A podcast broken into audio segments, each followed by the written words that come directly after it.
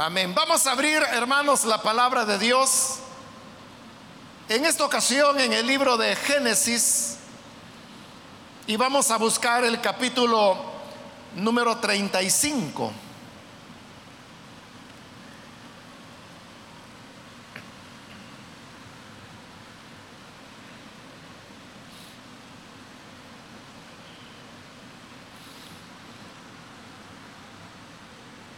Bien, dice la palabra de Dios en el libro de Génesis, capítulo 35, versículo número 1 en adelante. Dijo Dios a Jacob, levántate y sube a Betel y quédate allí. Y haz allí un altar al Dios que te apareció cuando huías de tu hermano Esaú. Entonces Jacob dijo a su familia y a todos los que con él estaban, quitad los dioses ajenos que hay entre vosotros y limpiaos y mudad vuestros vestidos y levantémonos y subamos a Betel y haré allí altar al Dios que me respondió en el día de mi angustia y ha estado conmigo en el camino que he andado. Así dieron a Jacob todos los dioses ajenos que había en poder de ellos y los arcillos que estaban en sus orejas. Y Jacob los escondió debajo de una encina que estaba junto a Siquem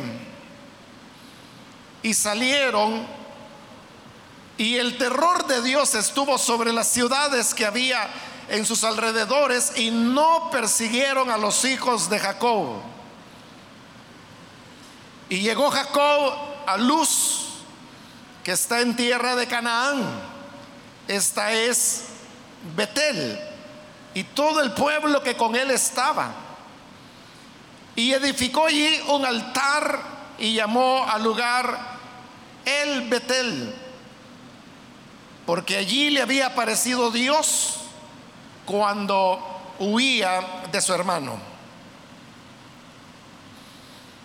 Amén. Hasta ahí, hermanos, vamos a dejar la lectura. Pueden tomar sus asientos, por favor.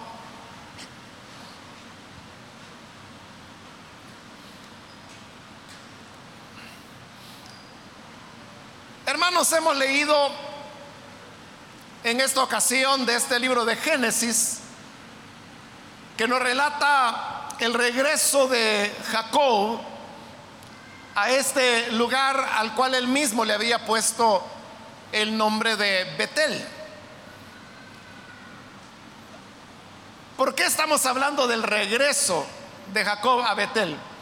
Porque años antes ya había ocurrido que el pueblo de Dios, bueno, había llegado a, vivir, a, a descender de Abraham. Y de Abraham nació Jacob, el cual usted sabe fue hijo de Isaac. Él tenía un hermano mellizo que se llamaba Esaú. Y desde que los niños fueron concebidos, inició una batalla entre ellos en el vientre de su madre.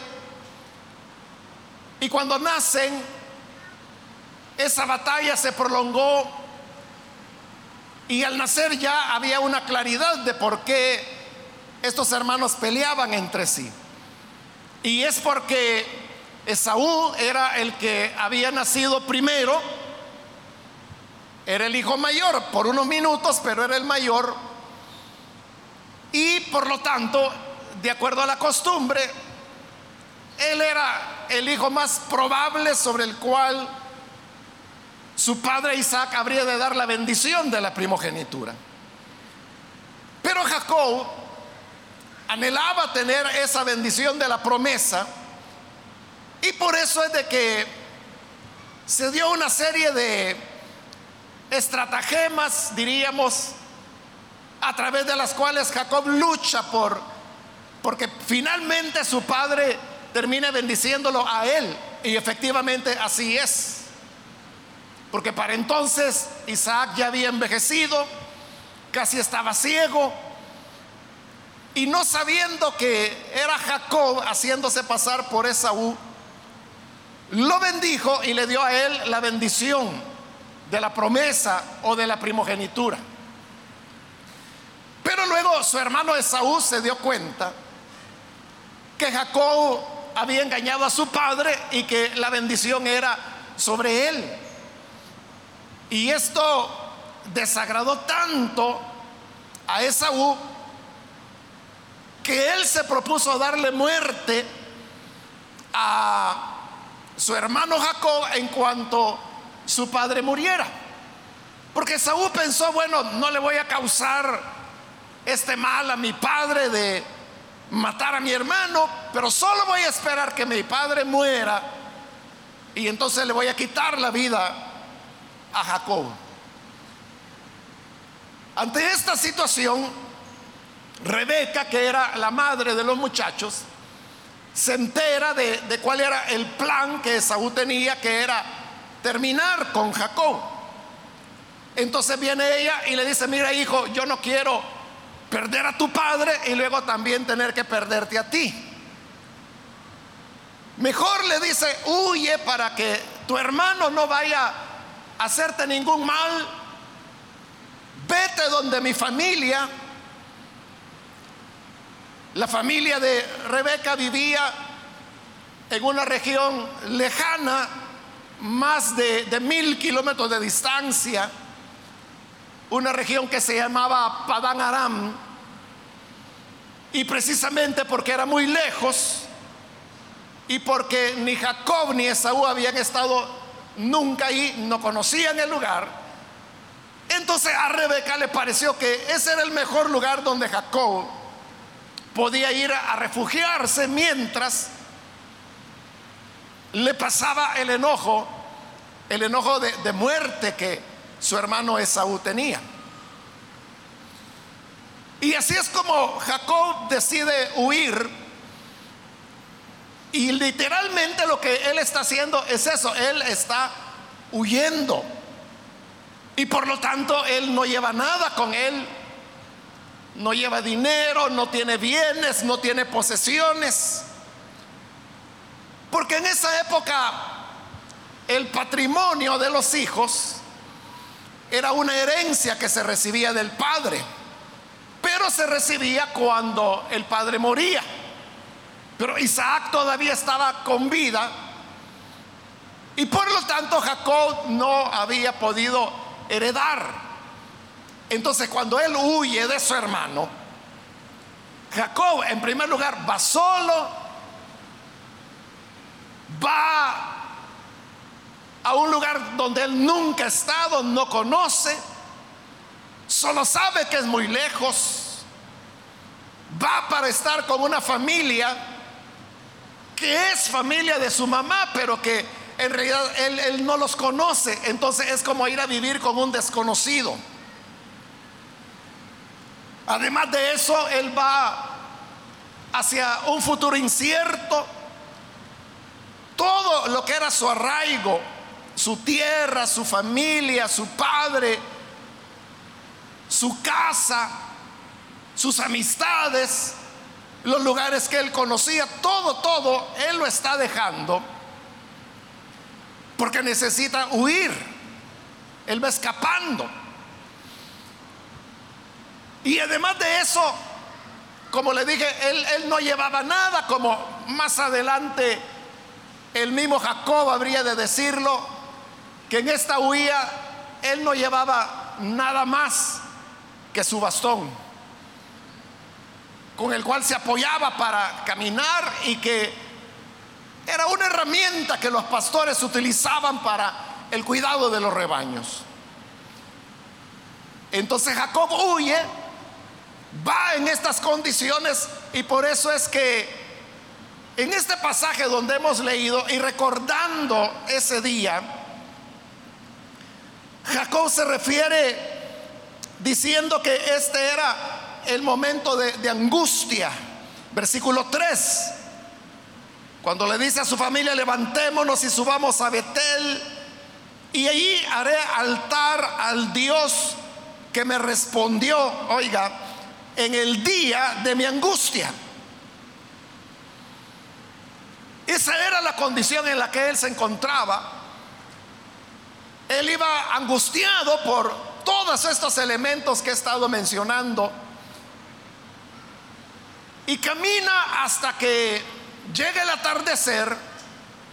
Al llegar el atardecer, él busca un lugar donde dormir porque tiene que descansar, no podía seguir caminando de noche. Él no tiene dinero para ir a una posada y quedarse durante esa noche.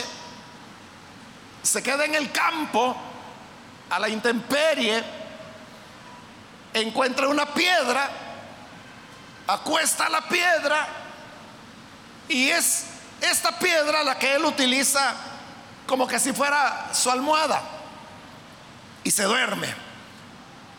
Cuando él está dormido, ve que arriba los cielos están abiertos, ve que allá en lo alto está la presencia de Dios y ve una escalera que iba desde la tierra donde él se encontraba hasta la presencia de Dios y que por esta escalera subían y bajaban ángeles. Luego Jacob despierta y cuando él despierta se da cuenta que eso que vio había sido un sueño.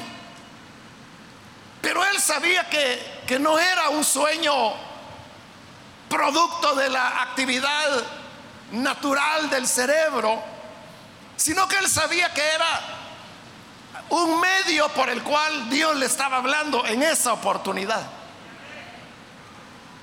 Y entonces al despertar, a él entra mucho temor, porque cuenta que el lugar donde él estaba acostado, que él simplemente pensó que pues era un buen lugar para pasar la noche. No era un lugar cualquiera, sino que por el sueño que había tenido vio de que la presencia de Dios estaba ahí. Y por eso es que al despertar, Él le cambia el nombre al lugar. Porque a este lugar los cananeos le daban el nombre de luz. Pero luz no es español, sino que esa es la, la lengua de Canaán. Y luz, lo que significa en cananeo, era almendro. Entonces los cananeos a ese lugar así le llamaban almendro, que en su lengua se decía luz. Probablemente porque quizás ahí había un almendro o varios. Bueno, la cuestión es que así se llamaba. Pero entonces viene Jacob y le cambia el nombre y le pone Betel. Y Betel en el hebreo eso lo que significaba era casa de Dios. Entonces él dijo, yo pensé que este era un lugar cualquiera, pero ahora me doy cuenta que esta es la casa de Dios y también es puerta del cielo. Porque es lo que él había visto en el sueño, que había la escalera que llevaba hasta la presencia de Dios y por la cual subían y bajaban los ángeles. Entonces él se da cuenta que está en la presencia de Dios y esto le da un gran temor porque entonces él sabe que está ante la entrada misma del cielo, de la casa de Dios. Entonces la piedra sobre la cual él se había recostado para dormir, la pone en alto. Él llevaba un poco de aceite, lo derrama sobre la piedra y ahí él le hace una promesa a Dios. Y le dice, Señor, yo ahora voy huyendo de mi hermano. No tengo nada. Estoy solo. No tengo nada más que este bastón. Pero si tú, Señor, vas conmigo y si tú me guardas, y si tú me provees para lo que yo necesite, te prometo que de todo lo que tú me des, la décima parte la voy a apartar para ti. Le estaba ofreciendo al Señor que le iba a dar sus diezmos. Entonces Jacob hace esa oración y cuando ya el sol sale, emprende de nuevo su camino y sigue hasta que finalmente va a llegar a Padán Arán. Ahí en Padán Arán es donde Jacob conocerá a la familia de su mamá, se casa, tiene sus hijos, pero también él comienza a trabajar con los rebaños de su suegro.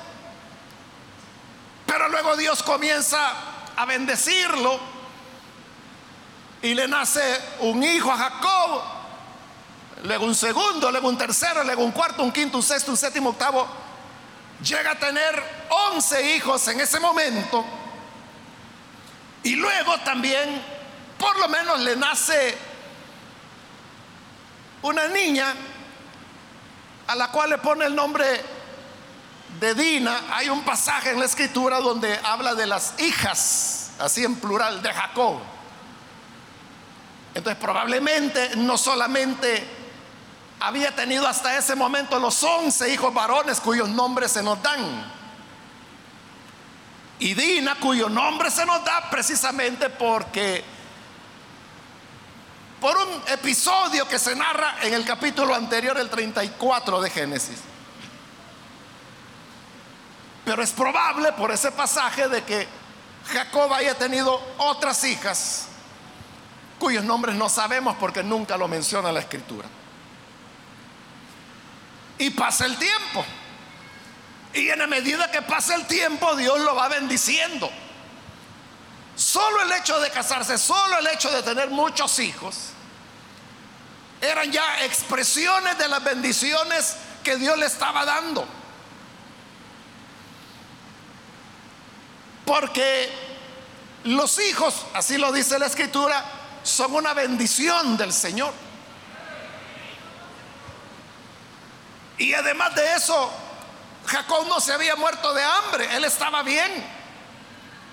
Pero además, él estaba produciendo mucha riqueza, primero para su suegro, pero luego él también comienza a criar lo que será ya su propio rebaño.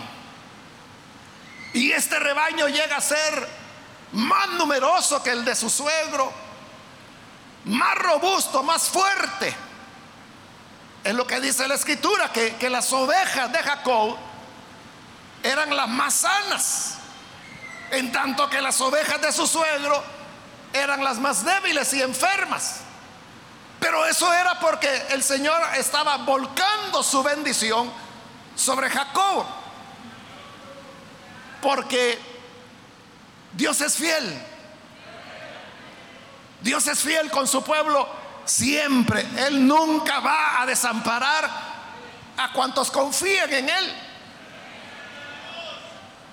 Esa noche a la cual hemos hecho referencia, cuando Jacob iba huyendo y oró a Dios y le dijo, Señor, si tú vas conmigo, si me guardas en este viaje al cual yo emprendo, y si me sustentas, si me das la manera de salir adelante, de sostenerme, entonces de todo lo que me des, la décima parte yo la voy a apartar para ti. Eso Dios lo tomó en serio. Nosotros, hermanos, somos los que en algunas ocasiones hacemos oraciones distraídas, voy a decir, al Señor. O hacemos oraciones quizás a las cuales no, no la pensamos mucho para hacerla. Y así le podemos decir, Señor, yo te voy a servir todos los días de mi vida. Señor, solo indícame cuál es tu voluntad y yo la voy a hacer. O sea, así oramos.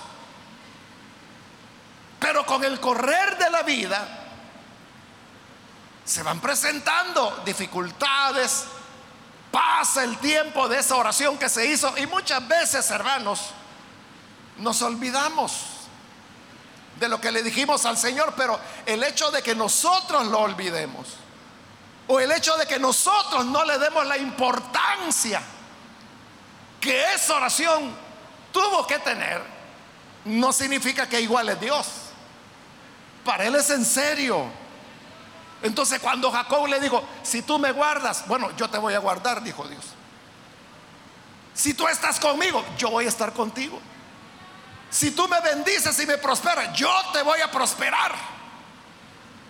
Y lo está prosperando y bendiciendo de manera prodigiosa, milagrosa.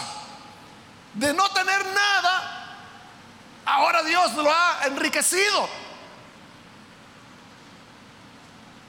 Entonces Dios tomó muy en serio la oración que Jacob había hecho, se acordó y le cumplió.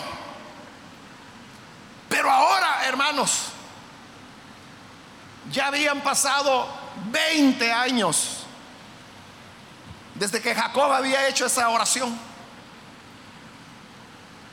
20 años.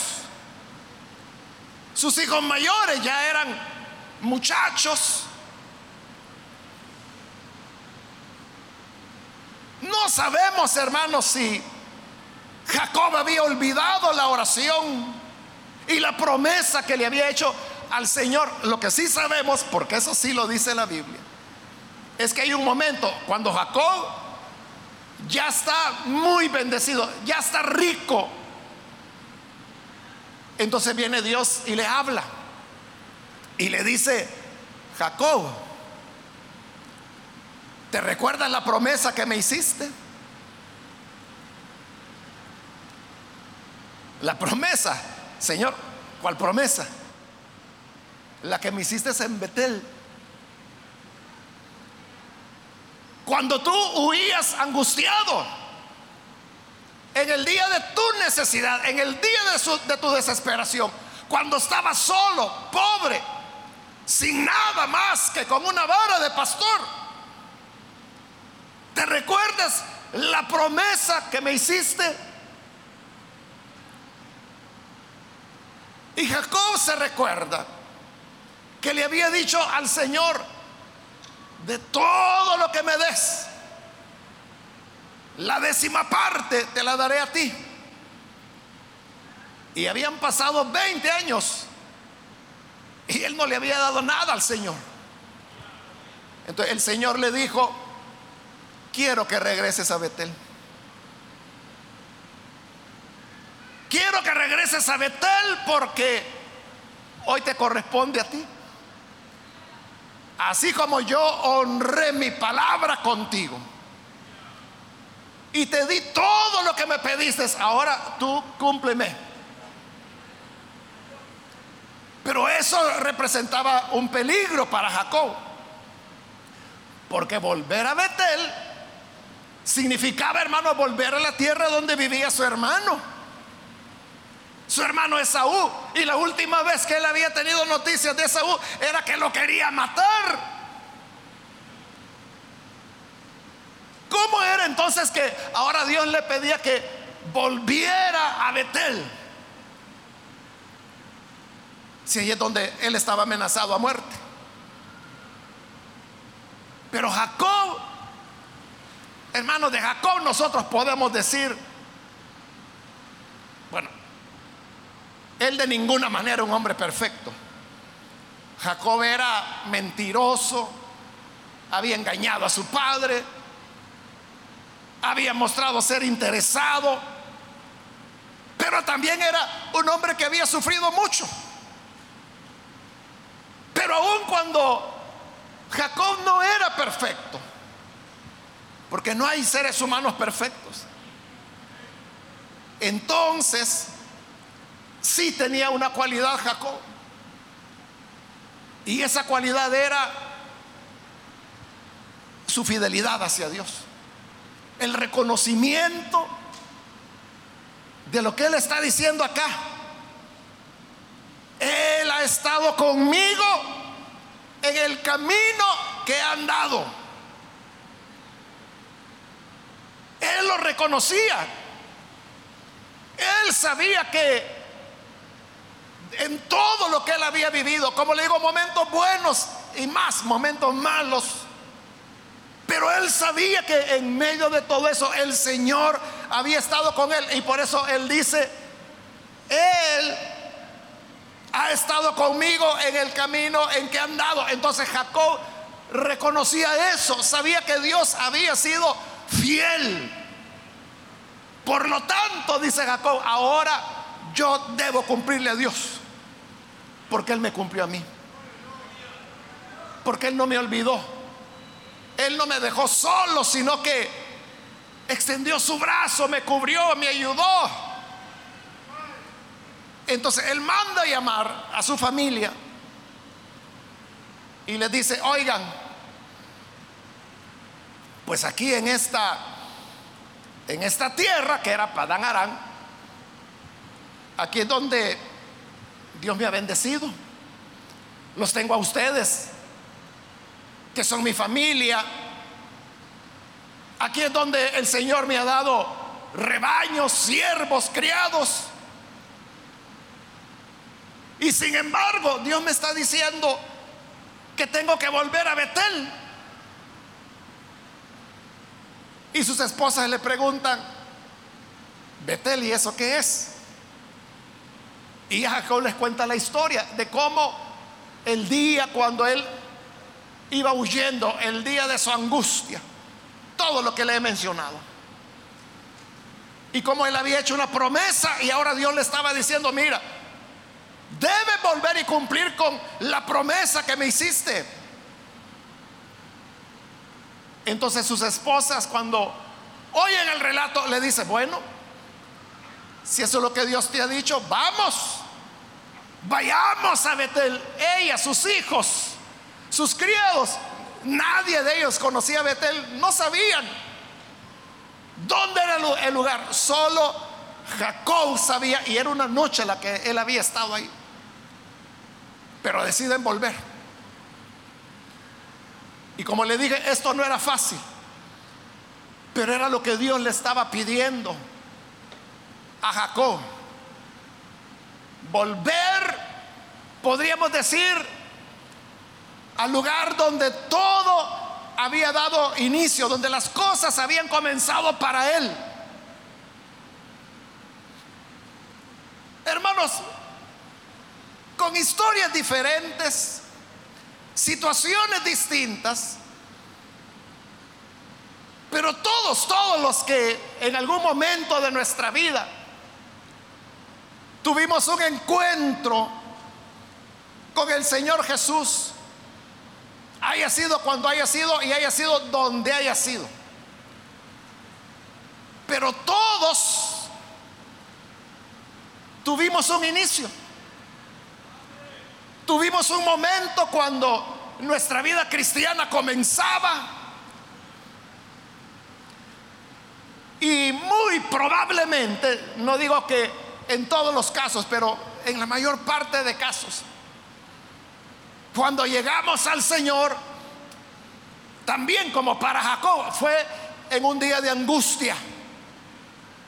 Hay muchas personas que creen al Evangelio por una enfermedad, por un problema grande, por la pérdida de un empleo, por un accidente algo que provoca temor, angustia en el ser humano y esa angustia es la que mueve a la persona a venir a Jesús. Y tú podrás recordar cómo fue ese inicio tuyo.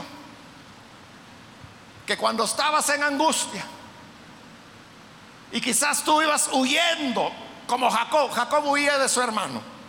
Pero podría ser de que tú huías no sé, de lo mismo que tú habías hecho. Huyendo de alguien, huyendo de algo. Y en ese día de la angustia llegamos a Jesús. Y lo vimos como nuestra opción, nuestra esperanza, nuestra salida. ¿Recuerdas la oración que hiciste en ese día de tu angustia cuando recibiste a Jesús? ¿Qué le dijiste? Creo, hermanos, que cada uno hicimos oraciones diferentes. Y cada uno deberíamos recordarla, es lo que le decía.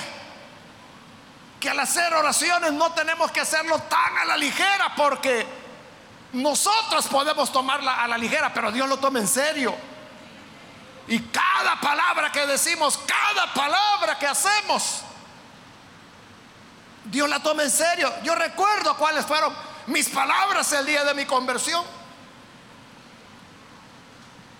Yo le dije ahí puesto de rodillas, Señor, gracias porque me has conservado la vida hasta el día de hoy. Solo tenía 17 años, hermano, pero yo sentía eso, ¿verdad? De que la vida se me podía terminar en cualquier momento. Entonces, eso le dije, Señor, gracias, porque hasta el día de hoy me has guardado la vida. esta vida que tú me has dado, Señor, yo te la entrego a ti. Tú me la diste y yo te la entrego a ti para hacer tu voluntad. Eso fue el día de mi conversión. Pero luego, hermano, hubo muchas otras oraciones en los años que siguieron. Donde yo lo que le decía es, Señor, yo lo que quiero es servirte. Yo lo que quiero es hacer tu voluntad. A mí no me interesa nada de esta vida, de esta tierra. Yo lo que quiero es servirte. Lo que tú me digas, eso voy a hacer. Y mi más grande deseo era poder servir a Dios. Yo no tenía nada establecido, hermanos. Ni soñaba yo con ser predicador y tampoco me gustaba. Pero lo que sí tenía claro es que quería servir a Dios. Pero esas oraciones, hermanos, Dios no las olvidó. Es lo que le digo. Dios nunca toma a la ligera nuestras oraciones. Él, las toma muy en serio y podrá ser, hermano, un adolescente de 17 años o podrá ser un niño de 8 o puede ser un adulto de 40 o un anciano de 70 años, lo que sea. Pero todas las oraciones que nosotros hacemos Dios las toma muy en serio. Muy en serio.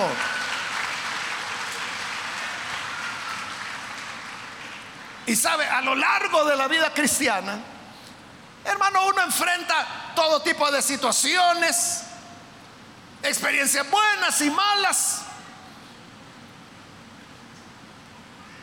Y hubo momentos difíciles. Y en esos momentos difíciles, hermano, yo recuerdo que en medio de las dificultades, así un poco atrevidamente, en mis oraciones yo le decía, Señor, ¿y será posible que yo pueda retirar mi palabra? Y que lo que te dije, que yo te iba a servir toda mi vida, que yo pueda retirar esa palabra y tú me puedes devolver mi vida. Precisamente por las dificultades que se afrontaban. Nunca Dios me respondió, hermanos, a esa pregunta de una manera que yo le pueda decir, Dios me habló. Pero solo venía a mi recuerdo exactamente esos días de, mis, de mi inicio, de mi Betel, cuando yo le decía, Señor, lo que tú me digas, yo lo voy a hacer. Yo no quiero mi vida para mí, la quiero para ti. Y de mi vida lo único que me importa es lo que pueda ser útil para ti. Entonces cuando venía en mi mente esas oraciones, entonces yo sabía que era una locura lo que estaba pidiendo de retirar mi palabra. Y ya, ya no oraba, mejor más por eso. Y seguía, seguía adelante. Entonces todos tuvimos esos principios, un inicio. Aquí podríamos pasar, hermano, los próximos meses oyendo la historia de todos los que nos encontramos acá, de cómo fue su Betel. Pero el tiempo pasa. Y para Jacob, desde que él había orado en Betel, habían pasado 20 años en los que Dios había cumplido su parte, pero Jacob no. Entonces hay un momento cuando Dios nos dice lo que le dijo a Jacob, mira, ¿te recuerdas lo que me dijiste allá en Betel? ¿Cuándo, Señor? ¿Cómo fue eso? ¿Qué, qué, qué? ¿Cómo fue la cosa? Jacob, lo que me dijiste en Betel.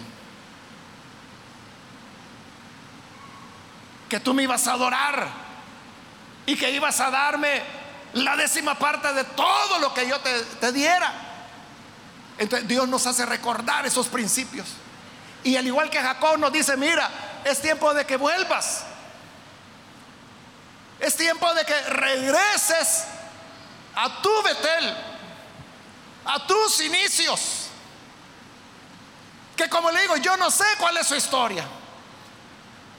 Desconozco cuáles fueron sus oraciones.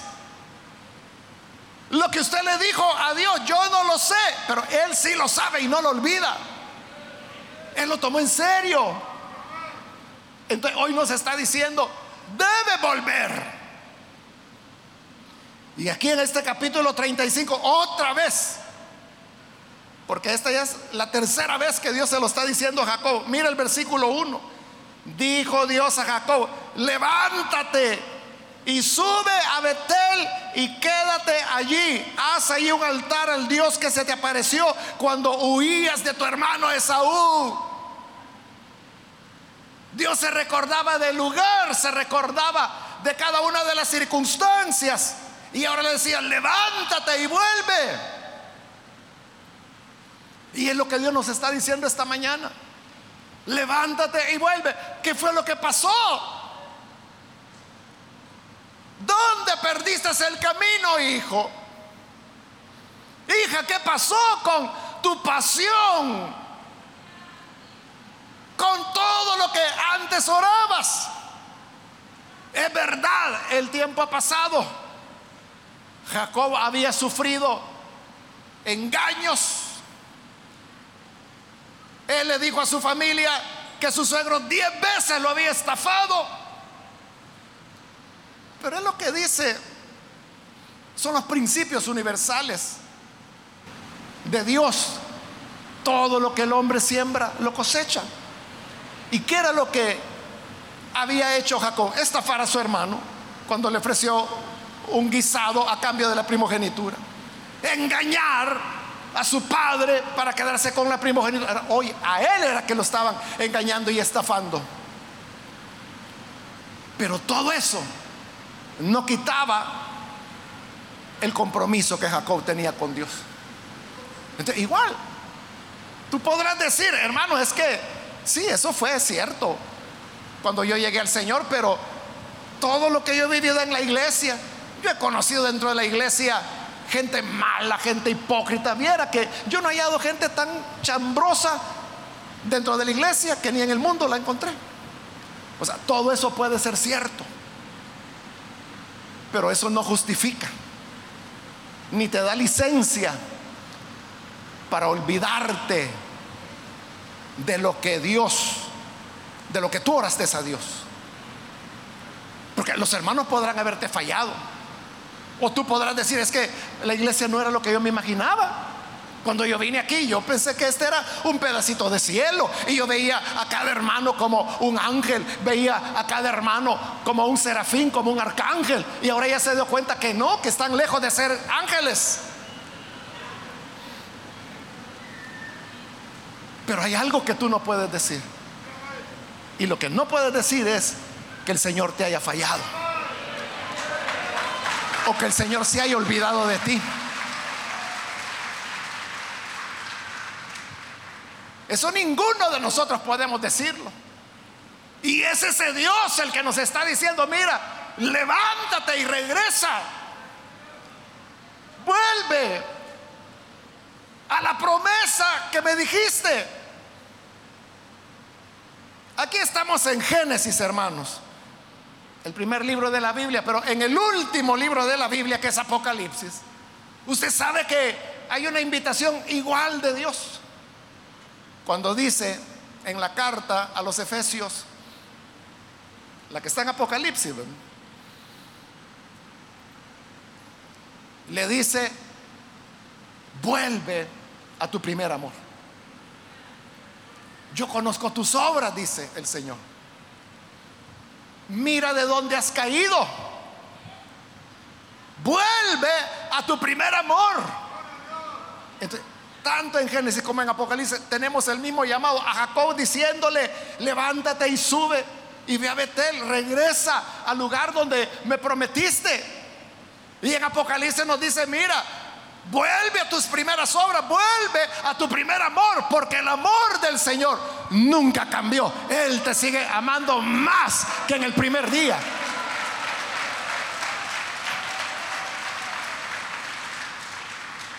Entonces, debemos volver. En el versículo 2 dice, entonces Jacob, esta es tercera vez también que les dice a ellos, dijo a su familia y a todos los que con él estaban, quitad los dioses ajenos que hay entre vosotros y limpiaos y mudad vuestros vestidos y levantémonos y subamos a Betel. Entonces les está diciendo todos los ídolos que traen, nos vamos a deshacer de eso. Este mismo libro de Génesis nos relata que cuando Raquel, que era la, la esposa favorita de Jacob, salió, ella se trajo los ídolos de su papá. Y así como ella, la esposa de Jacob, traía los ídolos de su papá, los siervos, los esclavos, que Jacob había comprado, de seguro traían sus ídolos también. Entonces le dice, pero hoy vamos a Betel. Entonces note, en el paso de esos 20 años, Jacob había ido flexibilizando ciertas cosas, como eso de permitir que dentro de su familia tuvieran ídolos. Y Jacob lo sabía, si no, no se los estuviera diciendo acá. Que las mujeres utilizaran zarcillos, aritos, como le llamamos nosotros, pero que tenían ídolos también. O sea, el problema no es que fueran zarcillos, el problema es de que eran pendientes, pero de ídolos. Y Jacob se los veía y nunca les había dicho nada. Pero hoy que va a volver a Betel dice, no, Dios ha sido serio conmigo. Dios ha sido fiel. Dios guardó su, su, palabra. Nosotros tenemos que ser fieles. Tenemos que ser serios con Dios también. Así que fuera los ídolos, fuera los arcillos. Y se los entregaron. Y dice que ahí mismo en Siquén, que era una ciudad que ellos acababan de destruir los enterró y dijo, bueno, ahí si alguien los encuentra, cosa de él, pero nosotros, para nosotros, aquí murieron los ídolos. Y les digo, cámbiense de ropa, porque no solo había que tener pureza moral al deshacerse de los ídolos, sino que también pureza ritual al cambiarse la ropa. Porque delante de Dios tenemos que presentarnos con un corazón sincero en total honestidad delante de Dios. Y volver al lugar que pasamos hace 20 años por ahí. ¿Se imagina qué sintió Jacob cuando llegó de nuevo a Betel? Su pensamiento se le debe ido al pasado. Y de haber dicho, bueno, aquí estuve yo hace 20 años. Y como él lo dice en estos capítulos, cuando yo iba, solo llevaba una vara de pastor. Y ahora que vengo de regreso, vengo sobre dos campamentos. Porque Dios lo había enriquecido tremendamente.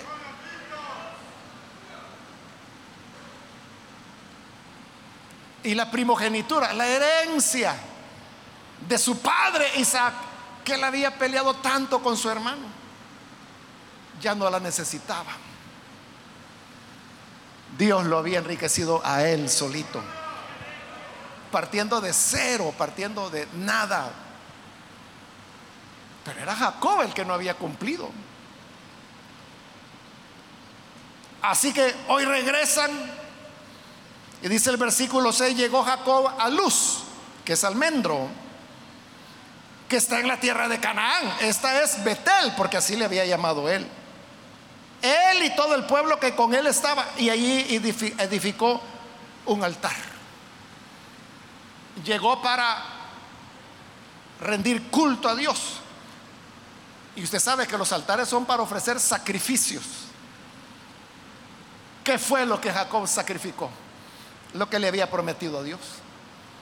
De todo lo que me des, la décima parte voy a apartar para ti. La Biblia no nos da números, hermanos, pero supongamos que Jacob tenía mil reces, por decir algo. Sacrificó cien, que era el diezmo, en el altar para el Señor. Si él tenía cinco mil ovejas, por inventar un número, ¿verdad? Porque le digo, la Biblia no dice. 500 sacrificó allí ese día en el altar, que era la décima parte de lo que Dios le había dado en ovejas. Y así fue sacrificando, sacrificando, hasta que le dijo, Señor, así como tú fuiste fiel conmigo y me has guardado y has estado conmigo y me has prosperado y me has bendecido, así Señor, hoy yo regreso te edifico este altar y te entrego lo que te prometí. Fiel para con quien ha sido fiel hacia nosotros. Así que hermanos y hermanas, esta mañana también el Señor nos está invitando, llamando, recordándonos. Y nos dice, mira, vuelve a tus primeros días, vuelve a tu primer amor, vuelve a tu Betel y recuerda las oraciones, las promesas que me hiciste. Quizás usted oró diciéndole, Señor, si tú me ayudas en esta situación que vivo, yo voy a dar testimonio de esto y yo voy a servirte toda mi vida. Lo cumplió. De verdad dio testimonio. ¿De verdad le está sirviendo al Señor como lo dijo en oración? Como le digo, usted pudo haber orado a la ligera por la aflicción del momento. Pero Dios nunca toma a la ligera nuestras oraciones. Él las toma muy en serio porque Él no está jugando. Él no está jugando con nosotros.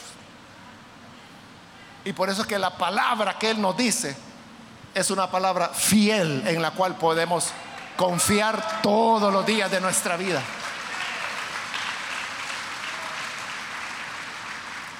Entonces, hoy Dios nos invita y nos dice, ven, cúmpleme, cúmpleme con lo que me dijiste.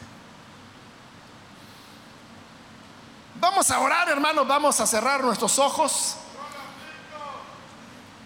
Y antes de hacer la oración, yo quiero invitar a las personas que todavía no han recibido al Señor Jesús como Salvador. Pero si usted ha escuchado la palabra del Señor y hoy necesita venir para volver al Señor, hoy es el mejor momento para hacerlo. Para eso Dios nos trajo, para darnos esta palabra. Y yo quiero en primer lugar invitar a aquellos amigos o amigas que todavía no han recibido al Señor Jesús, pero que reconocen que la vida que tienen es el Señor quien la ha dado.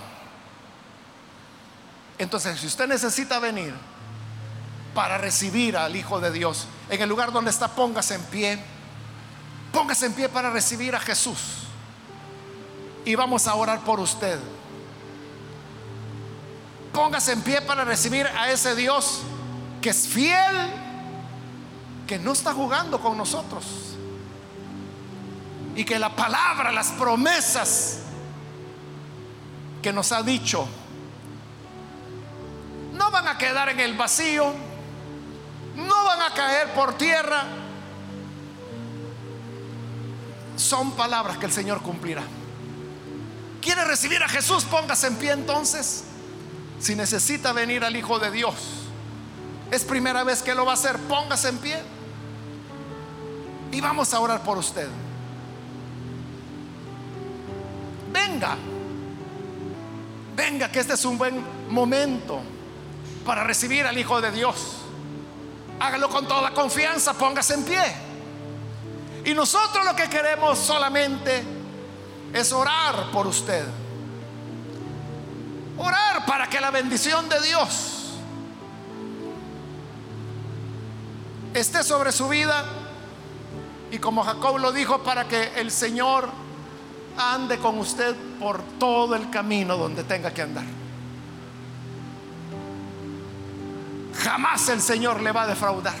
¿Quiere recibirlo? Póngase en pie. Venga y vamos a orar.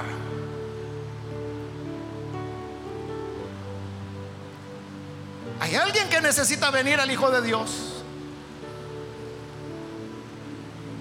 Acérquese. También quiero invitar si hay algún hermano, hermana que se alejó Pero hoy necesita reconciliarse. Necesita volver a su origen, al principio donde todo comenzó, a su Betel. Si necesita reconciliarse, póngase en pie en este momento y vamos a orar por usted. ¿Algún hermano o hermana que se reconcilia? Póngase en pie. Y vamos a orar. Venga a reconciliarse. Venga que la gracia de Dios está para perdonarle, para restaurarle, para darle buena nueva vida. Necesita reconciliarse, póngase en pie. Acérquese. Hágalo con toda confianza. Aquí está el Señor que le espera con brazos abiertos. Muy bien, aquí hay una persona, que Dios la bendiga, bienvenida. Alguien más que necesita pasar. Puede ponerse en pie también. Ya sea que es primera vez que viene el Hijo de Dios. O si se va a reconciliar, puede ponerse en pie. Y vamos a orar por usted.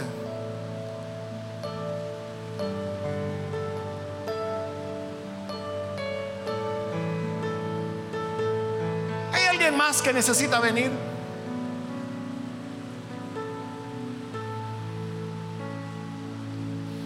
Puede pasar en este momento.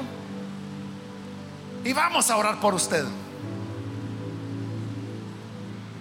¿Hay alguien más? Vamos a orar entonces, termino la invitación. Hago la última llamada si hay alguien que necesita venir al Señor por primera vez o se va a reconciliar, póngase en pie y aproveche, porque esta es ya la última llamada que he hecho y vamos a orar.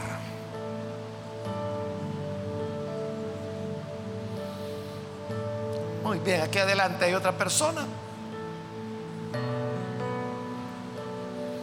A usted que nos ve por televisión, quiero invitarle para que se una con estas personas aquí que están con nosotros y pueda recibir al Señor.